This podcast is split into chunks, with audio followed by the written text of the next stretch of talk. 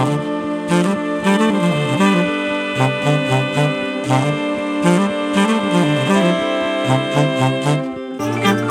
ドバイブスミッドナイトラクザ by 倉園慶三こんばんはただいま2月3日金曜日の午前3時19分です今日はあれですね節分ですねおお、えー、もう節分豆まきまあ一応やるかな？うんなんかあの略式でね毎年やってますね。でうちの近くにあのスーパー三徳というねスーパーがあるんですけども本当歩いてね1分ぐらいのとこで、えー、うちはその三徳プラザというねあの三徳を中心とするなんつうのかないろんな店が集まるそのエリアのね、えー、その隣にあるんですよ。だからもう本当うちを出たらすぐその三徳プラザなんですけども、えー、そのスーパーにですねあの10日ぐらい前からかなあの節分のコーナーができてねえー、豆とか売ってるんですけどね鬼の麺とかね。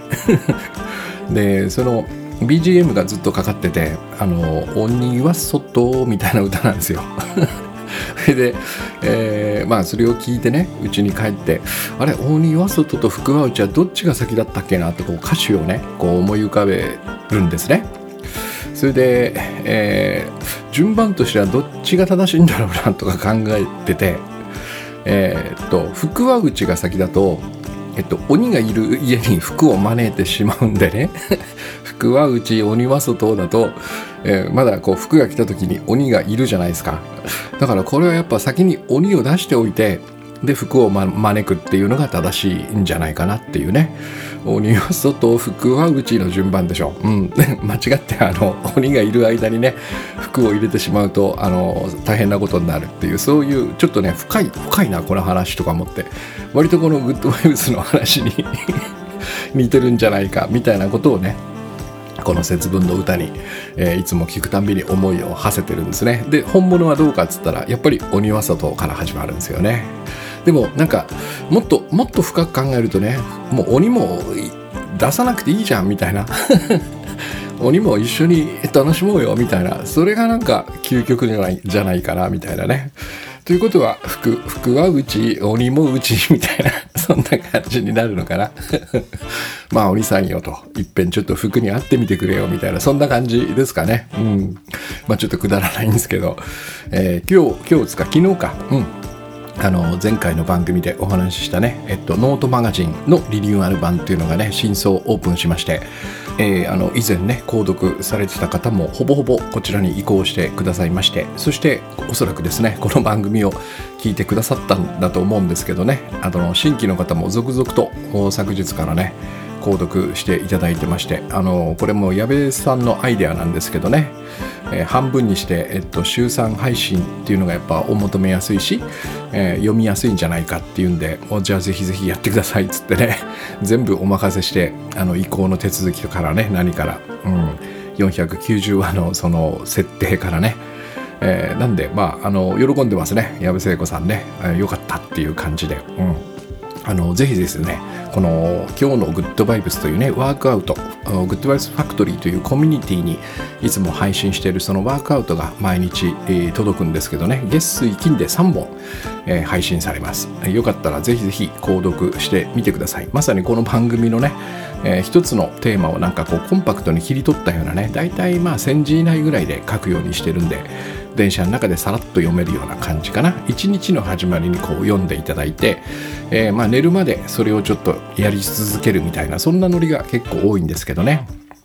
で、えー、この記事を、まあ、まあ私も今もまさに毎日書いてさっき、あのファクトリー用のね、えー、と記事は書き終えたところなんですけどもこれを書くときにあのまあ大体1話ずつこう今日のテーマっていうのがひらめくんですけどね、えー、時たまそのまとめて5話とかねえー、5個ぐらいボーンと出てくる時があって、えー、そういう時はちょっとラッキーみたいな感じでもう5日分ねできてますからね、えー、なかなかこのストックするっていうのがないんですけども本当にそうだな月に1回あるかないかぐらいかなバーッとこう連続シリーズものみたいなのが浮かぶ時があって、うん、でこの3日前にですねあの同じようにこの 3, 3部作っていうかね 3作連続みたいなのが浮かんだんですよ。でこれがその今ここの幸せを味わうっていうねそういうテーマなんですよね。えー、でこれをね今日ちょっとこの3部まとめてもしよかったらよかったらじゃないか。できたらこの番組の中でね1話にまとめて話せないかなとちょっと3ついけないかもしれないんですけどね、まあ、とにかくその今ここの幸せというテーマでねお話をしたいと思います。でというのもえー、この番組前回前々回あの茶帯黒帯系の話をしてね割とヘビーだなとちょっと自分でも聞いてて思ったんですよね。まあでもえっとまあそのねここにその他の人がこうやっぱ現れてくるとねどうしてもそういう複雑になっていくんだけども今日はちょっと原点に帰ってねもう一回ちょっとこの私という私というところに戻って、えー、今ここの幸せみたいな話にしようかなと思います。まあ要はそのね、そのまさにその黒帯茶帯みたいなその結構大変なね取り組みこれを何で私がやってるのかっていう理由でもあるんですよね。もうこれがだから他でもない。この今ここのね多分ね小さいとは思うんですよ。このまあこれはね比較ではないんですけどね。いわゆる僕らが一般になんか幸せってこういうもんだよねってこう認識してるものと比べたらねはるかに小さい。だけども、えー、ものすごくかけがえのないものだって僕は思ってるんですね。この小さくてかけがえのない幸せに出会えるから私はですね このグッドバイブスの取り組みをやめられずに続けてるんですね。もともとあのグッドバイブスご機嫌な仕事という緑の本は、えー、完全無欠の幸せって何だろうっていうのがね一つの大きな私のその探求してたポイントでありましてね。でここをここをまあえー、探し当てるというかな、まあ、まさに幸せの青い鳥を探すみたいな取り組みなんだけどね。そのプロセスをあの本に綴ったんですね。でまあ要は結論としてはね幸せというのは状態ではないということですね。状態ではなくて今ここで何を味わい何を体験するかこれが全てなんですよね、まあ、つまり幸せというのはリアルタイムにやってくるものっていうことです。まあ、簡単に言うと、まあ、最愛の人とね結ばれたとしますとで、まあ、僕らはその結ばれたということで幸せな状態が、まあ、ほぼほぼね半永久にこう続くと思ってるんだけどそんなことは実際ありませんよね。どれだけ最愛の人と結ばれたとしても今日今日どんな生活をするか今日2人がどんな関係であるかここに幸せの全てがかかってますからね。まあだから一見僕らはその状態を手に入れるということにまあ邁進するんだけどもそれもまあ必要なことではありますが、えっと、本番はそこではない。それはやっぱり器なんですね。環境器なんですよ。でその中で私がリアルタイムにどんな体験をするか何を味わっているかこれがね最愛の人と暮らす場合でも多分同じことになるんじゃないかなと思いますね。まあ、要はね多分あのもう今はもうやらないかもしれないですけど僕らの頃はね子供の頃はアリとキリギリスの話がやたら出てきたんですよね。あれがねやっぱねあの話がむちゃくちゃなんだろうなと思いますね。今ここを楽しんではいけないと。冬に備えてせっせとね辛くても働くんだと、うん、でそこであの楽しくバイオリン弾いてるキリギリスはほら冬が来たら死んでしまいましたみたいなむちゃくちゃな話なんですよねあれね、うん、あれがねやっぱ僕 僕らの世代にはね相当こうインストールされてるなと、えー、でもそうじゃないんですよ。やっぱりそういうことではなくてやっぱ今ここで味わうということが大切なんですね。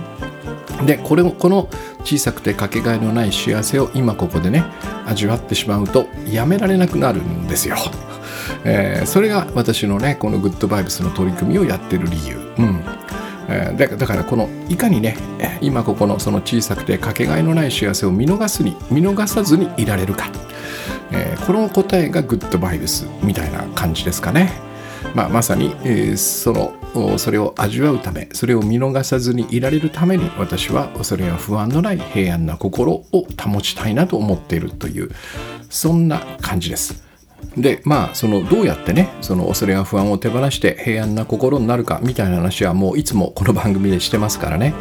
えー、そこはちょっと置いといて今日はですねこの、えー、今ここの幸せを味わうというねこのテーマに特化してまあ、具体的に何をすればいいのかっていうねそういうお話ができればなと。えー、っとね2つあるんですねポイントがね、えー、1つはですねえっと人生には名前のない瞬間の方がはるかに多いというねここの認識なんですよ。要は僕らはですね、まあ、例えば、えっと、今までね生きてて、えっと、一番その喜びを感じた出来事は何かっていうね質問をされたとしますよね、えー、そしたらおそらく多くの人が、まあ、例えば新婚旅行とかねそれから何かで成功した体験だとかそれからまあ例えば賞とかコンテストなのかなそういうものとか、まあ、社内の何かでもいいんですけど要は賞賛を浴びる瞬間みたいな賞賛を得た瞬間かな。多分ねあらあそれなりにこの大きなイベントをねあげると思うんですよ、まあ、要は一大事っていうね。えでこれがやっぱその今まで何が一番その喜びを感じたっていう時にね僕らがなんとなく頭に思い浮かべるこう単位ですよね。一大イベントみたいな感じ。それからえっと、明日の予定を書き出せって、まあ、まさまさにこれあのタスク分解の世界なんだけどね。私もかつてあの GTD の本を書いたんだ書いたからよくやっていましたけどね。明日明日の予定を書き出せって言われたら、うんと、行動の名前になりますよね。名前のついた行動ね、えー、例えば私であればそのベランダでカフェオレ飲むとかね。シャワー着替え昼食移動執筆みたいな感じかな。イベントの告知ページ作るとかね。ソーシャルに投稿したりあとワントレセッションとかね。風呂 家族とテレビ見るとかね。なんかそういう行動の名前が出てきますよね。まさにこのポッドキャスト収録とかね。夜食から夜食食べたら V シネマ鑑賞。そして就寝みたいなね、えー、名前のついた行動がこう上がるわけで多分これが僕らがなんかこの自分の認識してるなんつう最小単位みたいな感じなのかな、自分のその一日のねやることの最小単位。これが名前のついた行動。でここで3つ目の質問なんですよね。えっとまだこの記憶に新しいね今日どんな時に幸せを感じましたかって質問なんですよ、えー、でこれをやってみると実はここにはイベントの名前も行動の名前もつかないね、えー、なんか別の区切りというのがねそういうのがあるっていうのが分かるのね。で私もあの実際にこれを書いてみたんですね。これは昨日のやつなんですけどね。昨日の幸せを感じた瞬間、えー、カフェオレを飲みながらベランダで春のような陽気を感じた時。えー、昨日あったかかったんですね。ポカポカしててね、えー、もう冬は嫌だなみたいな感じだったんでマジ春来たのかもみたいなね、えー、ちょっとやっぱ気候変動とかあるんで1ヶ月ぐらいずれたんじゃない？みたいなね。まあそんなことはないんですけどね。この瞬間。それから遊歩道で、えっと、昨日収録したポッドキャストを聞いていたら自分の説明の仕方をおよくできてるじゃんと思えた時っていうね。これ本当にそう思ったんですよね。1個前の放送であるあるシーンでねうわここよく説明できてるなみたいなね。この瞬間。それからその後久しぶりにマックに入ってフィレオフィッシュを食べた。その味に感動した時っていうね。うん、久しぶりだったもう何年ぶりかぐらいね。なんかフィレオフィッシュ食べたいなと思ってめったに食べないんですけどね。それから、えっと、南大沢にこう喫煙所が5つぐらいあるんですね。でそこの 5, つ5つの喫煙所に、えっと、すごいいつも出没する謎のタバコくれませんか青年っていうのがいるんですよ。まあちょっとこの子のことを詳しく話すわけにはいかないんだけどね。わざわざね。そこに時間は取りたくないんだけど。まあその子がポケットからこの自分で買ったタバコを取り出すのを見た時っていうね。おお買ったんだこいつようやく。みたいな。これが幸せかと言われたらちょっと微妙なんだけど僕はなんか嬉しかったんですよね。それから、えー、いつも仕事してる障害学習センターっていうのがあるんだけどそこの販売機に、えー、数日前から売り切れだったカフェオレが補充されているのを見た時ね。それからエフタさんとの打ち合わせで何度も煮詰まりながら、えー、最後に奇跡と思えるアイデアにたどり着けた時、うん、これは昨日1時間半ぐらいね。ああでもないこうでもないっつってうおそれすげえってところに最後落ちたんですよね。うん、それからその後、えー、ワントレのね受講者が笑顔で「楽になりました」と言ってくれた時、うん、これはやっぱ大きいですね。それからその後大戸屋の限定メニュー豚の塩麹漬けと白菜のさっぱり土鍋定食、えー、特製辛味噌だれが大当たりだった時。ちょっとギャンブルだったんですかね。それから2匹の猫と一緒に天津甘栗を食べた時、まあ、好きなんですよ。なぜかね僕が天津甘栗を食べてると必ずもう膝の上にぐわーっと上がってきてね、えっと、2匹がこう群がる。少しずつこうお裾分けしながらね。あ、3人で美味しく天津甘栗をいただきました。うん。それから1時間の仮眠の後もう少し寝ていたいという誘惑に負けずに起き上がってパソコンに向かえた時うん偉いぞ俺みたいな感じね。それからまさにこのその原稿この原稿のねこのアイデアをひらめた時。えー、これはつまりですねえっとなんだっけな、えっと、タイトルは、えー、なんだっけなこれは、えっと、人生には名前のない瞬間の方がはるかに多いというねさっきお話したそのタイトルねこれをひらめいてひらめいてそして今そのまさに、えー、どんな時に幸せを感じたかの答えを書いている今この瞬間みたいなことをこう挙げたんですよね。もう少し、えっと、詳細に思い出せばねこの倍ぐらいはあったかもしれない。でこれはさっき言ったようにねイベントでもないし、えっと、行動いわゆるこのタスク分解する時の行動の名前でもないんですよね。えー、本当にこの小さな名もなき一瞬みたいな感じかな。えー、だから、えっと、僕らがそのいつも把握している自分のねこう行動の単位イベントの単位とはね全然違う。もっと細かなところに実は僕は幸せをたくさん感じているっていうそういうことなんですよ。そして面白いことにねこれは僕は書きながら気づいた、えー、さっきのね明日の予定のこのネーミングえっとワントレ夕食移動風呂家族とテレビ視聴仮眠ウェブサイト更新今日のグッドバイブス執筆ポッドキャスト収録夜食 V シネマ鑑賞就寝と比べたらねこの文章としてもこの表現としてもねなんかものすごいやっぱ豊かな感じがするんですよね。そのさっきの行動面っていうのはねすごく味もそっけもない。でもこちらの、えー、例えばなんだ誰がいいかな。えっと2匹の猫と一緒に天津甘栗を食べた時っていうのはねなんかはるかにリアルで生々しい。そして豊かで面白いんですよね。このこのこの感じが僕は今ここの幸せなんじゃないかなと思うわけです。えー、だから、うん、この名前の付いた行動の単位ではなくてねもっと解像度を上げて五感五感をフルに稼働させて、えー、今ここの幸せを味わうっていうね、えー、これがとっても大事なんじゃないかなだからそのためにもそのねまさにこの原点に戻るというかその僕らの人生って何よっていう時にねなんかいつの間にかその行動単位みたいなその、えー、タスク単位イベント単位みたいなこう切り分けをしてるんだけどえっと、その隙間隙間というかねまさにその行動をしてる間にも、えー、名前のないその瞬間というのが無数にそこにあるんだってことですよね。でしかもここで出会うその小さな名もなき一瞬の良さというのは、えっと、僕にしかわからないんですよ。今今お話しして、まあ、共感いただけたのもあるかもしれないけどうん、例えばその謎のタバコくれませんか青年が 自分のタバコをポケットから出すなんてことは、えー、僕にしか多分わからない、うん、多分世界で一人だけなんですよ。この良さがわかるのはね、えー、でしかもこの今書いたね、えー、そうだな大戸屋の限定メニューが大当たりみたいなことって一般に言われるメリットとか利益とかねあと有意義かどうかみたいなのにはまずまず合致しないんですよ、うん、だからこそ私の人生を彩ってくれるかけがえのない体験、でそう思ってねもっと大切にしていいと思うんですよね。で面白いことに僕はこのね幸せだった瞬間っていうのを書いていてねうわこれは文章だなと思ったんですよ。なるほどと思ってこれもうね早速あさってかな書き上げ塾があるんだけどこのワークを取り入れたいなと思うぐらいちょっとこの違いにはやっぱ驚いたんですよね書いてみてね、えー、どういうことかというとやっぱりこの今日どんな時に幸せを感じたかという文章は、えー、本当にその幸せな瞬間をね頭に思い浮かべて、えー、しっかりと描写しないとね綴れないんですよ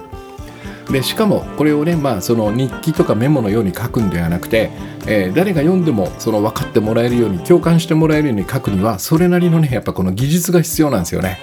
深い、深いんですよ、これ。うん。え描写しないとダメなんですね。詳しくね。で、しかも長く書いてはダメ。この1文か2文ぐらいにまとめるという、このコンパクトさ、まあ、まさにその一瞬ですからね。この一瞬の出来事をやっぱ10行ぐらいに書くっていうのはおかしな話なんで、えー、このどんな順番で、えっと、どんなげあの表現を使いながらねまとめるかっていうのはねこれは面白い試みだなと思いましたねつまりこういうことを味わっているということがですね実はそのいわゆるね、えー、名前のついた行動とかそのイベントとかのね質もね上げてくれるんじゃないかなってそんなことをねこの自分でこの文章を書きながらちょっと気づいたんですよね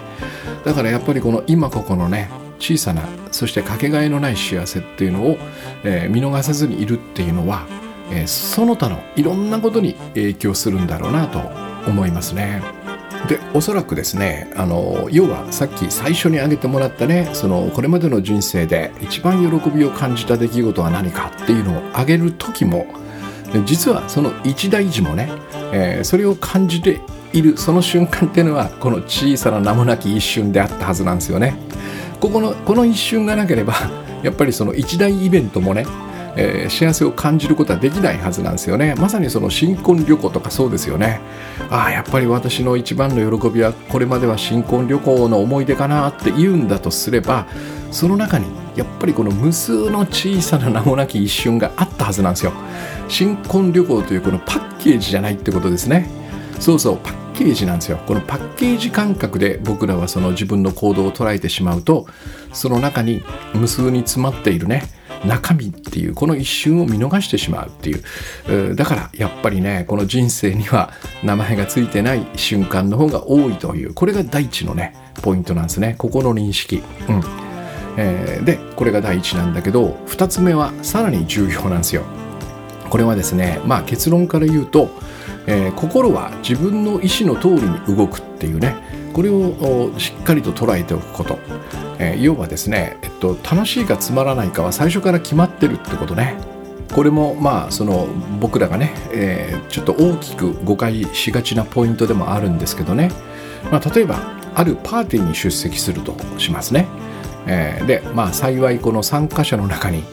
僕の苦手な人はいないと。一人もね。みんななんかいい感じのやつばっかりが集まると、うん、それからえっと食事？これはまあまあビュッフェ形式みたいな感じなんだけど、まあ、このいわゆるこう並んでるね料理をパーッと見渡したら「おお寿司あるじゃん」とかね、なんかその美味しそうなものばかりがずらりと並んでいると。えー、中華があるねとかっていう感じでね。あこれまた俺の大好物あるやん。しかも食べ放題みたいなね。それからもう会場の雰囲気も最高だしでなんか途中でバンドかなんか出るんだけどそれもすごいいい演奏してくれる。それからもう全体の仕切りもねまあまあもう本当に素晴らしいみたいな。あらゆることがその自分の好みに合っているパーティーっていうのがあったとしますよね、えー、じゃあこれだったら絶対にいい時間を過ごせるかっていう問いなんですよ。えー、でうんそうなんじゃないってこう思いがちなんだけど僕はねもっといい条件が揃っていてもそうならない可能性があるとやっぱ思うんですよね。えー、例えば もうもう分かりやすい例挙げますけどね。このパーティーに行く直前にまさにその最愛の恋人から別れてくれと、まあ、LINE かなんかがポンと飛んでくると。うん、もうもうこうしたらアウトですよね。多分このパーティーは行く行かないかもしれないね。もしかしたらね。行ってもなんかこう一人でトイレに閉じこもって こう涙止まんないからやばいぞっつってねトイレに入っちゃうかもしれない。それからこれもねよくあったんですけどね実際に。私はその今日が締め切りのねものすごい大事な仕事があると。でおそらくあと45時間かかるっていう時にねもうこのパーティーが終わるのが例えば10時11時だとしたらそこから家に帰ってもう明け方まで行くじゃんみたいなことが分かっていたら多分会場に着いた瞬間にどうやって早く帰ろうかっていうね、えー、その方法を考え始めますよね。これもやっぱ楽しめない。それから、まあ、例えばそうだね私がやってるそのグッドバイブスファクトリーとかね、まあ、絶対そんなことはありえないんだけどももしくは書き上げ塾とかそこの受講者さんとかそのメンバーからねななんだこのコミュニティはとかなんだお前のやり方はみたいなねすんごい辛辣なクレームメールが届いてたと。うわっと見た瞬間あと5分で会場に到着する。もう多分僕は心ここにあらずでもうもうこのこの時もトイレかなもうロビーかなんかに行って一生懸命対応するでしょうね。で気が付いてみたらあと30分とかってもうヘトヘトになっててああちょっと食べ物だけ食べて帰るかみたいなそんな感じ。うん。要はそのこの私が楽しめるかどうかいい感じの時間を過ごせるかどうかっていうのはね、えー、必ず必ずしもこのパーティーの内容とか質とかとはね関連したいしていないってことが分かりますよね。えー、でなぜならば多分私が思うにこの私たちの心つまり楽しいとかねいいなとかっていうこの心っていうのはえー、外の要因っていうかね外の何かに、え、よって決まるのではなくてと自分の意思の通りに動くっていうことなんですよ。ここがその第2のポイントね、えー、今ここの幸せを、えー、味わうためには僕の意思がそれを味わうぞっていうふうにまずはその発揮されてないとダメなんですね。僕の意思がそう発揮されてないといけないってこと。これができていてね初めてその今ここに何かがあった時におおこれを楽しむを楽しめるっていうね、えー、いい感じだなって思えるっていうそんな風に心が動くってことでこの反対側には心はいかないってことなんですよ、えー、だから例えばえっと、今日は何があっても楽しむぞっていうね強い意志があったとしますよね。そうするとさっきのパーティーが真逆でもいけるんですよ、まあ、例えば苦手な人が何人かいると。それから食事もなんかあんまり美味しくないと。それからなんか会の進行もねなんかなんかもたもたしててもうグダグダになってると。でもいや今日は楽しむぞって僕がね意志強い意志を発揮してれば全部それをね笑いに変えることができるんですよ。いや受けるみたいな。いやこの進行やばいねみたいなね。それからどんな苦手な人がいてもまあまあそういう人をねそういう人と無理に話したりはしないかもしれないけどまあその中でもちょっと気の合う人を一生懸命探してみようみたいなね、えー、こういう感じに多分なれるはずなんですね。なんか前にその僕のワントレのね、えー、受講者の方がね、えー、すっごいまずい蕎麦屋に入ったらしいんですよ。で、えっと、入り口も相当やばかったんでねなんかすごい気になってたらしいんですよ。この蕎麦屋なんでこんななんかボロボロなんだろうみたいな感じで、えー、でもなんかこう何度も通ってるうちにもうちょっと入ってみたくなってしまって入ったんですよねゾノさんってそしたらねもうなんか蕎麦は本当にもう伸びててからえっとつゆもねなんかすっごい薄くてこれ3倍ぐらいに薄めてるんじゃないかっていうぐらい薄くてで挙句の果てにそのお水が入ったコップがねもう指紋だらけだったんですよつって。でここまですごいとやっぱ笑っちゃうんですよね食べててみたいなこの感じね。こういうことができるっていうね。うん。だからそこでやっぱりこの今日は何があっても楽しむぞっていうこの意思があるかどうかなんですよ。ここが重要なんですねでもしこれがあったとしたらねもうかなりハードルは上がると思うんだけどさっきの、えー、恋人から別れたいが来てもねそれから締め切りがあったとしてもあるいは直前にクレームを見たとしてもねえっと、例えば会場にいる間そのこと考えないみたいに決意することはね不可能じゃないんですよね。えー、これはあのー、まあ確かにハードルは高いんだけどこの楽しむぞっていう意思があったらできなくはないですね。まあ、ここまでひどいその状況にはなかなか出くわしてないんだけどこれに近い中で楽しんだ経験っていうのはありますね。で僕らは要はその面白い仕事なら楽しくやれるっていうふうに考えてるんですよね。例えば仕事であればね。つまりそれは何かっていうと楽しいかどうかはその相手によって決まる、ね、対象によって決まるってことですよね、えー、もっと言うたらば俺が楽しめるようにいろんなお膳立てしてくれよみたいな風にこう認識してるってことね。でも私はですね多分この認識は間違ってると思うんですよ、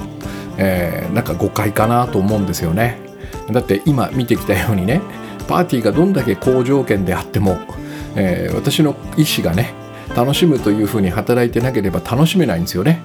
で反対にひどいパーティーであっても楽しむことはできるんですよ楽しみたいと。ということはやっぱりですねこの幸せそのいい感じみたいなものは外にはないんですよね。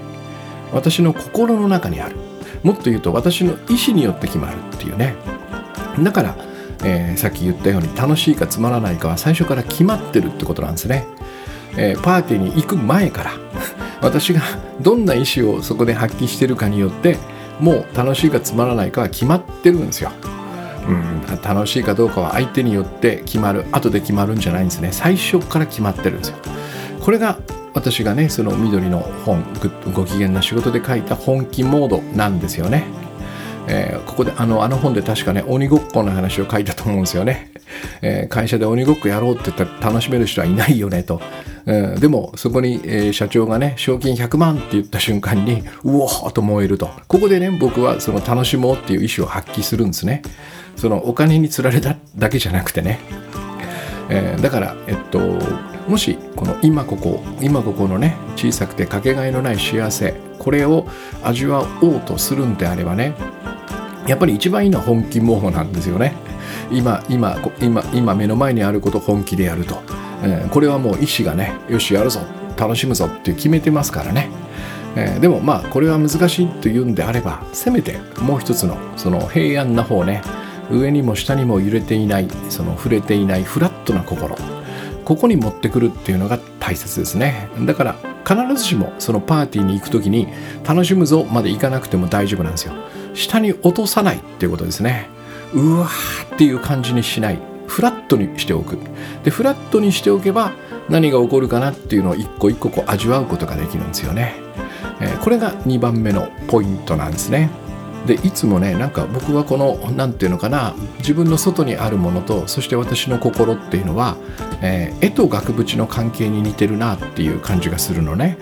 えー、まあ、要はこの外の環境を整えることも大切なんですよ。やっぱりどど せっかくなら、えー、いいパーティーいい仕切りとかの方がいいですよね。その方がその幸せハッピーを味わえる可能性っていうのは高くなると思う、えー、自分の家にしてもねやっぱ綺麗にしておく方がやっぱその今ここの幸せっていうのは味わいやすくなると思いますよね。もうその、えー、ガッタガタに汚れまくってるよりはね。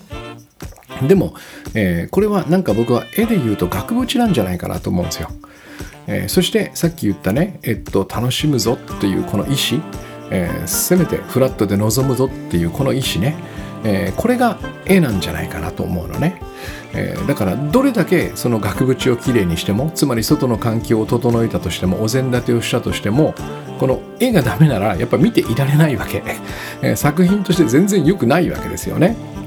え、で絵がしっかりとさんとこう描けた時にこのかん綺麗な環境であるこの額縁がやっぱりこの絵とマッチして、えー、そしてここのこの2つが揃った時に多分僕らはおおいいねいい作品だねっていうふうなことを感じるわけよね、えー、だから環境は額縁。そしてこの僕らの意思が、えー、そして意思から生まれる心が絵っていうね。これをしっかり押さえておくっていうのがやっぱ大事なのかなと思います、うん、で今お話しした2つのポイントね、えー、1つはえっと、人生には名前のない瞬間の方がはるかに多いってことですね。えー、要はその行動単位イベント単位で見るのではなくてその間もしくはその最中にもう解像度を上げてみるとね、えっと、無限の今ここ瞬間この小さなかけがえのない瞬間っていうかな名もなき一瞬っていうのがあるっていうねここをしっかりその感じる見るっていうね味わうっていうこの姿勢これが必要ですね、まあ、それが1点。から2点目は楽しいかつまらないかは最初から決まっているってことね。なぜならば心は自分の意思の通りに動くから、えー、この2つを組み合わせるとねえっと今日のテーマである今ここの小さくてかけがえのない幸せに出会うための心の在り方っていうのが見えてくるんですね。でおそらくそれはなんか僕が想像するにねえー、生まれて初めてテーマパークに来た子供っていうのがねいたとして、えー、どんな感じかなってイメージするとおおこれから何が待ってんだろうどんな楽しいことが待ってんだろうやばいワクワクするみたいなそんな感じですよね。で一瞬も見逃さないようにしようみたいなそんな風なもう目を輝かせて胸を弾ませながらね、えー、楽しみにしているっていうそんな感じが僕の中でこうイメージされるのね。えっとこれがなんつうのかな今ここの幸せに会うための僕らの心の在り方っていうのかな、えー、反対はダメだと思うんですよ。例えばその会社からもうもう行ってこいって言われたこの研修とかありませんよね。えー、俺が行くんですか？って言われてお前この部署だってお前しかもう今行ける人いねえじゃん。みたいなえー、みたいな俺も忙しいんだけどなみたいな。で行くと。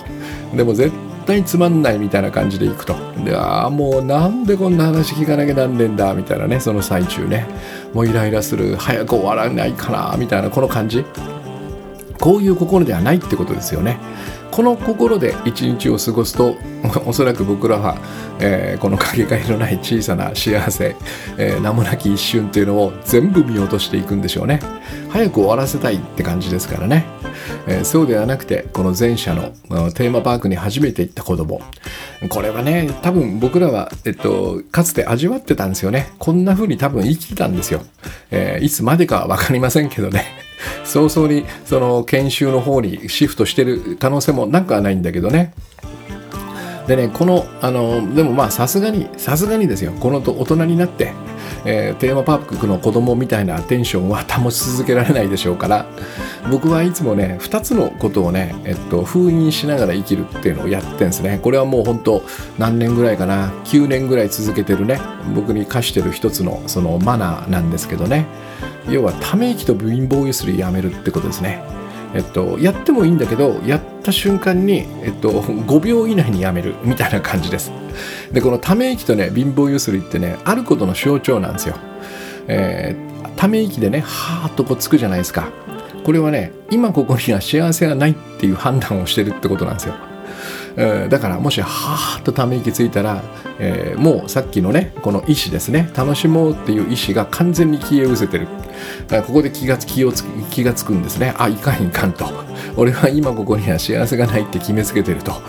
だからこの判断を保留して。で下に落ちてますからため息ついた瞬間にねこの心をふっとフラットに戻す。だから貧乏ゆすりは何かっつったらまあ結論は同じなんですけどちょっとニュアンスが違って早くこれを終わらせないと次の幸せに出会えないっていうふうに焦ってるんですね。だから貧乏ゆすりをする。早く終われ早く終われって感じですね。このこの後に幸せがあるんだからこの嫌な時間は早く終わらせたい。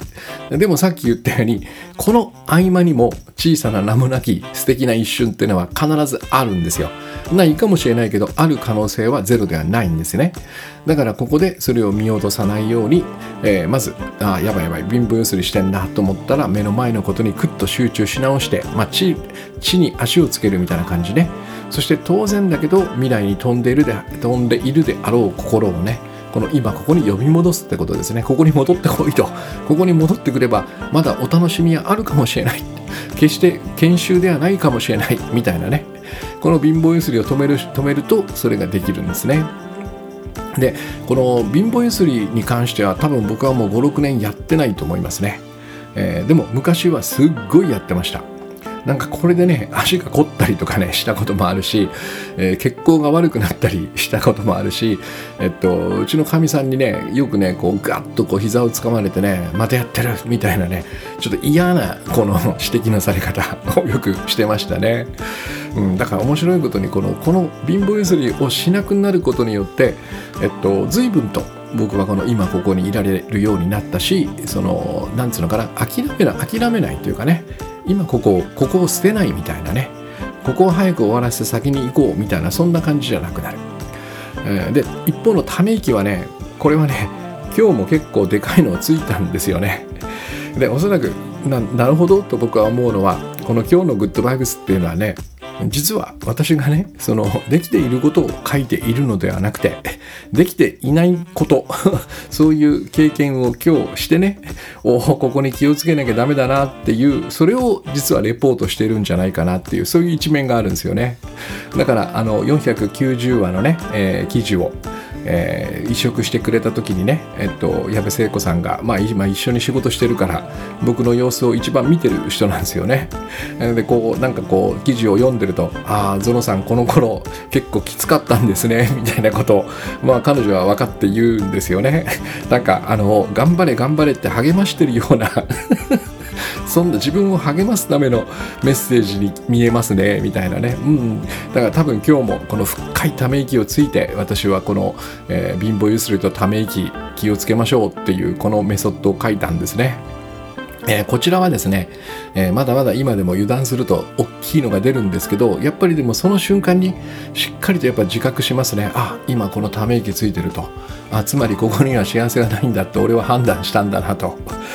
なんか苦しい嫌なことばかりなんだっていうふうに今自分でねそのそういう意思を発揮したんだなっていうことに気づいてまずはやっぱり考えてることに向き合いますね。何考えてこのため息ついたんだってああそういうことね。多くはやっぱ未来の不安なんですよね、えー、それからその結果かな？期待してた結果が外れた時みたいなこと。でもまあそれもそこから良くない未来があのこう予感されるからどちらかって言ったら未来にこう言ってんですよね。ため息っていうのはね。そして当然だけどその良くない考えから心象が生まれてますよね、えー、だからこれをまあできるだけその瞬間まさに5秒ルールで手放すと。ここは5秒じゃ何ともなんないんですけどね。まあでも10分以内ぐらいには、えー、手放してますね。でもこの2つをやめるとさっき言ったねこの人生の見え方っていうのが研修からね つまんないその生かされた研修から、えー、テーマパークぐらいに変わるとしたらねもう本当に安いもんだと思うのでぜひあのおすすめしたいところですね。ここは、えー、貧乏ゆすりと ため息をやめてみるっていうね、えー、やめややってもいいんだけど、えーと、すぐに気づいて修正するっていうそんな感じですかね、えー、とてもあの簡単ですけども効果抜群だと思いますよ。これはね。うん。でそんな大変でもないと思います。朝一になんとなくこれをねことをこうなんつうのかな思い出す。そして一日を始めるっていうのは悪くないと思います。まあ、あのこういうことがね書かれた ワークアウトが、え月水金に届きますんでぜひ今日のグッドバイブスご購読ください、えー、そしてあの前回ねちらっとこの予告したあの佐々木さんがね企画してくれたまさに、えー、茶帯黒帯の取り組み。これに特化したねセミナーというのをやります。佐々木さんとセミナーやるの1年ぶりぐらいじゃないかな、うん、グッドバイブス勉強会が終わった後は開催してなかったですからね、えー、でテーマはえっと、職場や、まあ、家庭ですかね、えー、そういうところにいるちょっと苦手な人 きつい人場合によってはね結構怒る人みたいなねそういう人とどうすればいい関係を結べるんだろうなっていうねここここに特化します。